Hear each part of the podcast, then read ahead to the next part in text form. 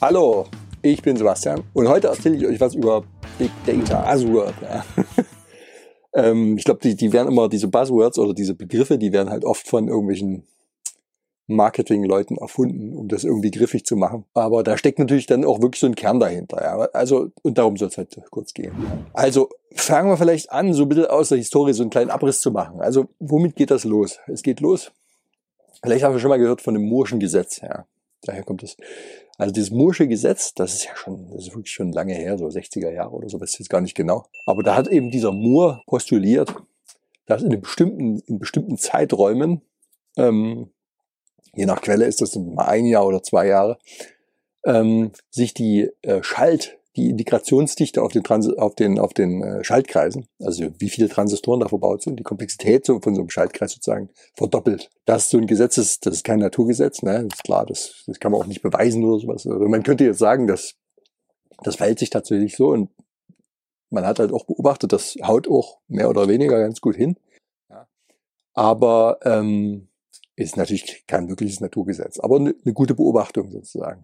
Und mit dieser Integrationsdichte, eine, das, das, das, das kann ja jeder nachvollziehen. Ne? Die Laptops heutzutage, die sind aber immer, immer, immer dünner und können trotzdem immer mehr leisten. Ja, also wenn man jetzt zum Beispiel das, das letzte MacBook Pro hier von oder auch schon der MacBook Air und so weiter, die ganzen Macs halt jetzt von, von, Apple, von Apple, was die auf ihrem eigenen Chip produziert haben, was die Dinger jetzt schon können, das ist unglaublich. Ja. Und aber trotzdem ist es so, und das sieht man auch zum Beispiel an den MacBooks, äh, die, die, also die reine Integration, also wie viele Transistoren ich auf so einen Rechner oder auf so einen Prozessor packe, ja, das, das war lange Zeit der, der dominierende Faktor, um die Leistungsfähigkeit zu, steig, zu steigern. Ne? Man, man erinnert sich auch noch, auch sowas wie die Taktfrequenz zum Beispiel, das war auch damals so ein, so ein typisches ähm, Leistungsmerkmal, also noch, noch in den 90ern zum Beispiel, ja, wo man dann, oder dann auch Anfang der 2000er, wo dann halt äh, zum ersten Mal, also erst mal ein paar, paar Megahertz und so weiter und dann hat man schon ein paar hundert Megahertz und irgendwann hat man die Gigahertz-Schwelle überschritten und dann ist es immer weitergegangen. Äh, und äh, man hat so rumgewett, einfach wie viel, wie viel Taktfrequenz hat ein Rechner und so weiter. Und davon ist man ja jetzt, das, da lässt sich ja nichts mehr rausholen. Das stagniert also. Ne? Und genauso auch diese Rechner, ähm, also diese Komplexitätsdichte, die äh, auf so ein, wie auf so ein Chip, Chip packen kann. Das geht zwar immer noch weiter, aber das ist natürlich nicht mehr so in dem Maße steigerbar, weil es auch an physikalische Grenzen äh, stößt. Also da gibt es sowas wie Tunneleffekte dann. Oder diese Abwärme ist natürlich auch mal ein Problem. Ich bin kein Physiker, aber ähm, vom Prinzip, okay? so, und ähm, aber was, was ich äh, natürlich, was man machen kann, ist, und das sieht man eben auch an solchen MacBooks zum Beispiel, die packen mehr Kerne drauf. Ne? Also es gibt da einfach mehrere Prozessoren. Also der, das aktuelle MacBook Pro, das hat ja in diesem M1 Max Chip, das hatte glaube ich 32 GPUs und äh, 10 Kern pro CPU dann und irgendwas anderes, keine Ahnung, ja. noch irgendeine Neural Engine, weiß selber gar nicht, was das alles genau macht. Aber also es gibt, es geht um Parallelisierung, ja. Und das ist ein großes, großes Stichwort. Das, das, das ist das ist der Kern vom, von diesem Big Data. Ja. Warum, warum heißt es überhaupt Big Data? Das vielleicht noch. Heutzutage gibt es einfach unheimlich viele unheimlich viele Daten, ne? überall. Also überall werden Daten gesammelt. Instagram-Fotos hochgeladen wird oder irgendwelche Blogs. Jeder produziert Haufen Daten. Ja? Dann kommen noch dazu irgendwelche Internet of Things Daten sogar, also so Variables oder so. Und unheimlich viele Daten in die Cloud geblasen. Also gibt's gibt's so berühmte Vergleiche. Könnt ihr mal gucken, wie viel DVDs das wären. Also kannst du einmal irgendwie bis zur Sonne die stapeln oder sowas. Wenn man das da darauf brennen würde, was in einem Jahr so produziert wird. Also es sind unheimlich viele Daten. Wir können halt durch diese enorme Miniaturisierung, die, die Rechenleistung hat sich so drastisch gesteigert und eben auch der Speicherplatz hat sich so drastisch gesteigert und ist eben auch günstig geworden dadurch. Ja. Also Rechenleistung und Speicherplatz ist halt relativ günstig ja, oder wird auch immer günstiger. Ähm, kann man schon fast in, in so eine, wieder in so eine äh, ökologische Diskussion reingehen. Ist es wirklich so viel günstiger? Weil es kostet natürlich auch alles viel Strom und dann hat man, äh, kann man schnell berechnen, wie viel kostet eigentlich so ein Internet, wie, wie, wie viel Strom verbraucht das eigentlich? Und das ist halt auch gewaltig. Ne? Also das, das gibt ja schon Bewegung von Green IT, okay, aber wir schweifen jetzt schon wieder ein bisschen ab. Für ein Unternehmen warum, warum spielt so ein Big, also warum spielt so eine Rolle, für, für so viele Daten zu verarbeiten? Ich meine, der eine Aspekt ist halt dieser Consumer-Bereich, ne, dass ich halt viele äh, Dinge konsumiere, aber so ein Unternehmen und eben auch diese Social Media Plattformen selbst natürlich auch, aber auch jedes andere Unternehmen, jetzt zum Beispiel, irgendwas verkauft, ich denke an Amazon oder so, die können einen Wettbewerbsvorteil dadurch gewinnen, dass sie viele Daten sammeln. Ja, warum können die das damit, äh, warum können die dann einen Wettbewerbsvorteil äh, gewinnen? Weil viele Daten bedeutet, ich kann das halt mit, ja, anderes Buzzword, machen wir auch ein Video drüber, künstliche Intelligenz, okay, mit Machine Learning, äh, dafür kann ich das gut verwenden. Ja. Also das heißt, man hat einfach ein Interesse, also erstmal, es muss auch gar nicht ganz so fancy sein. Also Machine Learning ist natürlich die die, die äh, sagen das Nonplusultra dann, aber erstmal eine Stufe vorher vielleicht.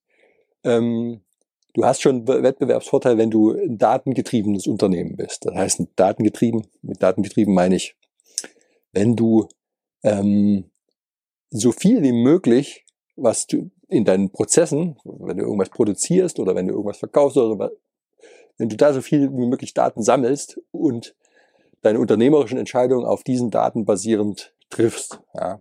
Das heißt zum Beispiel, wenn ich jetzt an so einen E-Commerce-Shop denke, dass man halt Daten sammelt, wie ähm, genau, wie ist zum Beispiel typische Kennzahl, wie ist die Conversion Rate? Ja? Also das heißt, man sammelt Daten darüber, wie viele, wie viel Prozent der Kunden ähm, gehen, gehen, äh, also beginnen den Checkout-Prozess, also wo die dann, äh, kennt ihr ja, also ihr habt das in den Warenkorb gelegt und dann fangt er an, das Ding äh, zu, zu kaufen. Und dann kommt ja dann, muss man die Payment-Daten eingeben und so weiter hin und her. Und am Schluss äh, löst man die Order aus. Ne? Dann bezahlt man noch und dann hat man die Bestellung ausgelöst. Und äh, wie, wie groß ist der Anteil der den Check, derer, die, von denen, die den Checkout betreten, die dann auch am Schluss das Ding kaufen? Ja. Das ist nicht 100 Prozent, ja. Manche brechen halt ab und so weiter. Und dann kann ich mir halt überlegen, wie kann ich diesen Checkout-Prozess so angenehm machen, also möglichst einfach, dass äh, möglicherweise die Conversion-Rate halt ähm, steigert, ja, sich steigert. Ne? Wenn ich diese Daten aber nicht sammle, da habe ich keine Ahnung davon. Ja. Ganz einfaches Beispiel. Ne? Oder Feedback sammeln natürlich. Ja. Feedback ähm, sammeln über hat das Ding gepasst oder was hat dir das gefallen, was du da hast oder so. Das ist natürlich nervig, das wird oft nicht ausgefüllt, aber manche machen es halt doch. Und der Vorteil ist auch, wenn du jetzt zum Beispiel an Klamotten denkst, zum Beispiel, dann äh, und es, es wird doch ein bisschen Feedback gesammelt oder aus dem Verhalten des Nutzers, was der so kauft, kannst du halt schließen, was hat denn der jetzt für Vorlieben, was hat der für ähm, für eine Größe zum Beispiel und dann kannst du dem auch entsprechend dann äh, vorschlagen, ähm, was der als nächstes kaufen soll. Und das macht, das ist so eine Win-Win-Situation. Ne? Den Kunden macht das auch zufriedener, weil er nicht lange suchen muss oder so weiter. Und dadurch bindet es den auch viel stärker an die Plattform zum Beispiel, weil er diese gleichen Daten oder dieses Investment, also da erstmal eine Weile kaufen oder vielleicht noch irgendwie ein Feedback geben, das müsste der ja bei dem anderen Wettbewerber dann auch wieder durchlaufen. Bei dem anderen Wettbewerber hat er einfach äh, eine schlechtere Experience in dem, in dem Moment, weil eben nicht so coole Sachen vorgeschlagen werden. Ne? Und das, das bindet wieder an, an, an, an das Unternehmen und so weiter. Ne? Also man merkt schon an diesen Beispielen, wenn man, wenn man so eine gute Vorschlagsengine, das geht dann schon in Richtung künstliche Intelligenz, Machine Learning, da wird, werden halt so Prognosen ähm, berechnet, was, was, also was wird er, also basierend auf einem vorherigen Verhalten drauf geschlossen, was wird er wahrscheinlich als nächstes äh, kaufen oder was, was, was generell wird das Verhalten sozusagen modelliert von dem, von dem Kunden. Das wäre sowas, aber eben auch in Richtung eher so Business Intelligence mäßig, dass ich überhaupt erstmal datengetriebene äh, äh, Entscheidungen treffe. Hm? Also wir stellen fest, Daten sind ganz wichtig. Im Grunde muss ich so viel wie möglich Daten sammeln. Ich muss alles Mögliche, alle geht auch in Richtung, ich muss meine, mein, meine Unternehmen schon von Anfang an so aufsetzen, dass das datengetrieben ist. Das, da haben natürlich Startups leichter, weil die können das von Anfang an so machen. Deswegen sind halt auch einfach Informatiker so gefragt, ja, weil dann kann man das von Anfang an gleich richtig machen. Ja. Die alten Unternehmen, die äh, tun sich da eben oft schwer und die müssen sich halt jetzt all, alle ganz, ganz ähm, nach und nach und äh, schmerzvoll umstellen, ja, die diese Hausaufgaben noch nicht gemacht haben, weil irgendwann haben sie sonst sind sie einfach weg vom Fenster. So, was ist jetzt mit dem Big Data? Jetzt habe ich diese Haufen Daten. Jetzt meinetwegen Speicherplatz und so weiter. Das ist alles billig und Rechenpower. Trotzdem habe ich das große Problem, ich, ich muss es trotzdem verarbeiten. Das ist nicht so einfach, das ist nicht so straightforward. Ich kann nicht einfach wie, was weiß ich, wenn ich so ein Word-Dokument habe, kann ich nicht einfach ähm, da drin suchen mit Steuerung F oder so. Ja, wenn ich eine Terabyte, äh, Terabyteweise Daten habe, dann, dann muss ich mir schon drüber Gedanken machen, ein Algorithmus, der das effizient in der Lage ist, noch zu durchsuchen. Oder wenn ich ähm, Business Intelligence machen will, also ich habe jetzt die Daten gesammelt, ich will jetzt aber Entscheidungen treffen, ich will ja sozusagen Analysen machen. Ich stelle mir jetzt sozusagen Fragen. Fragen im Sinne von, wenn wir jetzt das machen, in diese Richtung gehen, was hätte das für eine Auswirkung? Oder überhaupt Fragen, wie verhält sich der, der Kunde zum Beispiel? Oder was ist faul an dem Prozess? Warum, woher kommen diese Fehlerraten? Ne? Dann will man jetzt irgendwelche Anfragen an das System stellen, um diese Fragen beantworten zu können, mit Daten zu hinterlegen. Wissenschaftliche Methode. Übrigens Video, was wir gemacht haben. Ne? Wenn ich mal in Datenbankterminologie spreche, ist das wie so eine SQL-Query, okay? Aber die kann halt sau kompliziert sein. Und wenn ich das riesen Daten habe und die auch noch oft unstrukturiert sind, ja, also nicht so schön in so einer Tabelle wie in so einer relationalen Datenbank, dann kann das halt echt eine Herausforderung sein für die für die, für die äh, Verarbeitung. Also die brauche ich schon coole Algorithmen oder coole Technologie, um, um das noch beherrschbar zu halten. Ne? Und an Machine Learning dann natürlich auch, ne? Also um so ein Modell zu trainieren und so ist unheimlich viel Rechenleistung notwendig, die auch so parallel ablaufen muss. Und da muss ich auch in einer, in einer kurzen Zeit mit einer kurzen Latenz möglichst viel Daten reinpumpen können. Ja?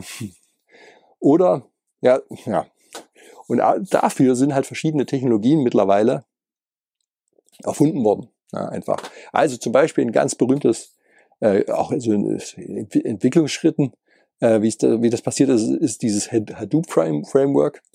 Und daraus so eine Rechen mit Hadoop ist erstmal so ein verteiltes, verteiltes, äh, äh, ein verteiltes äh, äh, Distributed File System. Fällt manchmal der englische Begriff ein. Also verteiltes Dateisystem. also das heißt, ich habe die Möglichkeit, ich habe eine Abstraktionsebene geschaffen. Ich habe jetzt nicht mehr meine Platte. Ja? Ich habe eine, da ist meine Festplatte, da haue ich alles drauf. Aber so eine Festplatte, die reicht jetzt nicht mehr. Ne? Also jetzt habe ich halt, jetzt muss ich es auf mehrere Platten verteilen und eigentlich sogar auf mehrere Rechner. Ja? Das klingt schon nach Cloud Computing. Ja? Das ist auch so ein Buzzword, was wir auch demnächst mal behandelt werden nochmal in, in so einem. Ich will also quasi meine Daten auf verschiedene Rechner verteilen können und trotzdem will ich mich nicht drum kümmern müssen, wo liegt denn das jetzt? Also diese Verwaltung, sich zu merken, wo das Zeug liegt oder das zusammenzuführen, damit es dann mir natürlich als einheitliches äh, Datum, was ich dann abgreifen kann, zur Verfügung steht, das soll mir verdeckt sein. Und das macht so ein Distributed File System. Ne? So, und dann geht es um die Rechnung, das ist erstmal Speichern. Ne? Ich habe ein verteiltes Dateisystem. Und dann geht es noch um das zu berechnen effizient. Und dafür gibt es zum Beispiel, der erste Schritt war dieses sogenannte Map-Reduce-Verfahren. Ähm, das kommt eben aus der, also dieses, der Begriff Map und Reduce, das kommt aus der funktionalen Programmierung. Extra machen wir, glaube ich, auch nochmal ein Video drüber. äh, und da ist die Idee ist aber, ich stelle so eine Anfrage, so eine, so eine Query an, an meine Dateien. Und äh, wenn die, wenn die, wenn ich zum Beispiel, stellt euch vor, die, das Datum wäre eine Riesenliste und ich will jetzt einfach die Summe der, also aus Zahlen, terabyteweise riesengroße Liste. Und ich will jetzt einfach die Summe dieser, dieser Liste zum Beispiel, die Summe der Einträge äh, wissen. Dann kann ich natürlich dumm das erste Element nehmen, plus das zweite, plus dritte und so weiter und so fort. Ich kann es aber natürlich parallelisieren auch. Ja? Ich kann diese Liste in Teile zerhäckseln und dann jeweils die Teile berechnen lassen, die Summen. Ja? Und am Schluss füge füg ich das wieder zusammen. Also ich, ich, ich partitioniere erstmal das Ding, verteile die einzelnen äh, Teillisten auf verschiedene Rechner zum Beispiel. Die können alle parallel in Ruhe vor sich hinrödeln, ihre Teilsumme berechnen. Das ist dieses Map. Und dann gibt's, es ist eigentlich noch ein bisschen komplizierter, aber vom Prinzip, und dann kommt diese Reduce, wo das alles wieder zusammengefasst wird. Ne? Und der, die weitere Fortentwicklung ist dann halt äh, ein ganz berühmtes Framework Spark. Ja, Spark ähm, das kommt aus dieser Familie, aus dieser Hadoop-Familie. Und damit kann ich ähm, sehr effizient äh, komplizierte Queries schreiben, auch äh, selbst Funktionen äh, definieren, die, wenn ich irgendwas, irgendeine spezielle Query, die jetzt in der SQL-Sprache äh, nicht einfach unterstützt würde, wenn ich da irgendwas ganz Spezielles haben will, kann ich die auch selbst definieren und so weiter. Und das Ding entwirft wie so eine Strategie am Anfang, wenn ich den, wenn ich den äh, beschrieben habe, was ich haben will, sozusagen, um das zu zerhäckseln und eben so eine parallele Ausführung zu ermöglichen. Ja, das wird mir also verdeckt. Jetzt kann man sagen, okay, cool, dann nehmen wir nur noch Spark und dann ist das Problem gelöst. Also einfach ist es eben oft nicht. Ja, Der Teufel steckt im Detail. Deswegen sind halt sowas wie Solutions Architect immer noch oder werden auch jeder, immer hoch bezahlt sein. Ne? Oder halt eine, eine, eine, eine wichtige, ein wichtiges Skill sein. Ja? Ähm, denn bei manchen Dingen geht das halt gut, ja, aber bei anderen Dingen geht's, ist es halt schwierig. Ja. Es kommt auf die Daten an. Ja. Also das ist keine eierlegende Wollmilchsau. Damit kann man schon sehr viel anfangen. Das ist echt eine Revolution, dass es das gibt und das geht auch oft meistens. Aber natürlich, es ist ein generelles Framework. Es ist ein generelles Framework, das dir irgendwie eine Komplexität verdeckt, hat immer den, den Preis, den man dazu bezahlt, ist, der ist immer, dass man äh, natürlich wenn, wenn man was ganz Spezielles hat, nicht so weit runter tunen kann, also das Letzte rausholen kann. Da müsste man dann was ganz Spezielles bauen, um diesen Use Case abzufrühstücken. Nachteil dann, wenn man das ganz Spezielles baut, natürlich kann man wieder die Allgemeinheit nicht mehr lösen. Ne? Also, muss, also es kommt immer auf den Use Case dann an. Also wenn ich zum Beispiel was super Performantes brauche, was jetzt irgendwie close to real time irgendwas liefert, dann reicht es wahrscheinlich nicht. Ja. Aber für viele Dinge reicht es. Also, und, und da kommt man ins Spiel. Wie baut man so ein, so ein System generell, dass da halt die entsprechenden nicht funktionalen und heutzutage sind es halt hauptsächlich auch die neben den funktionalen hat einen riesen Aufschwung äh, bekommen, diese nicht funktionalen Anforderungen, die eben auch erfüllt werden müssen. Also man denkt halt an, an, an sowas wie Latenz und so weiter. Also heutzutage ist keiner mehr geduldig, ja. Mit Downtime ist nicht mehr äh, opportun, das kann man, kann man sich nicht leisten. Ne? Oder wenn, wenn das irgendwie lange dauert, die Website lange nachladen laden muss zum Beispiel oder sowas. Das ist unmöglich. Ja. Das verliert jeder die Geduld und, und wandert ab zur Konkurrenz. Ja. Und äh, solche Systeme, die solche hochperformanten Dinge leisten können und dann trotzdem auch solche Peaks und äh, Leistungsschwankungen ähm, abfangen können und trotzdem kostengünstig sind. Ich kann ja natürlich auch mit, mit riesen Rechnern da drauf ballern, aber die kosten dann auch viel. Das ist schon äh, auch eine große Herausforderung, aber schon wieder ein anderes Thema. Ja.